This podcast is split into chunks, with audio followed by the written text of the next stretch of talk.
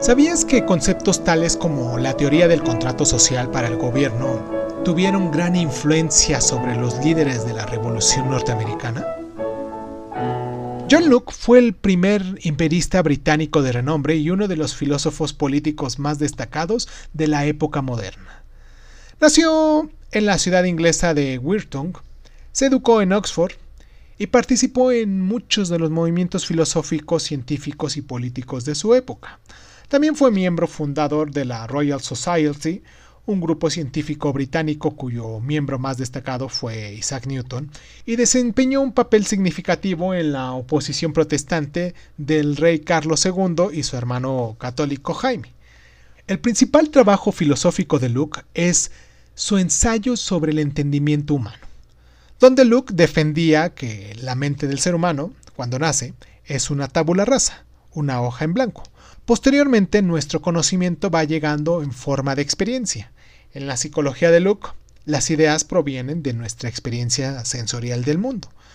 Podemos comparar ideas, podemos combinarlas para crear otras más complejas y podemos extrapolar conceptos generales a partir de otros más específicos. Sin embargo, nuestros sentidos físicos son el único punto de partida posible y esto nos marca importantes límites de las cosas que podemos esperar llegar a conocer. Por ejemplo, Luke era escéptico sobre las posibilidades que tenemos de poder llegar a comprender la naturaleza subyacente y real de las cosas.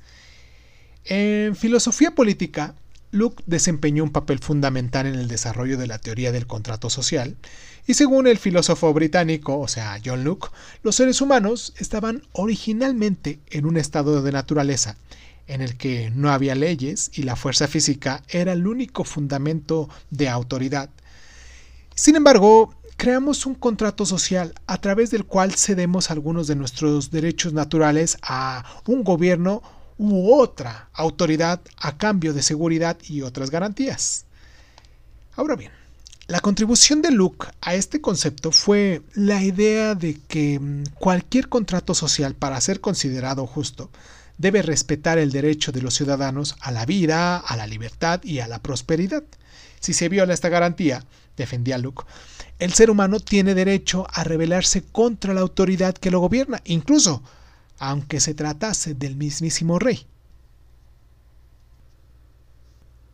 ¿Sabías que debido a su implicación en el complot protestante contra el rey y su hermano, Luke tuvo que huir de Inglaterra a Holanda y regresó a su país natal en 1688 durante la Revolución Gloriosa?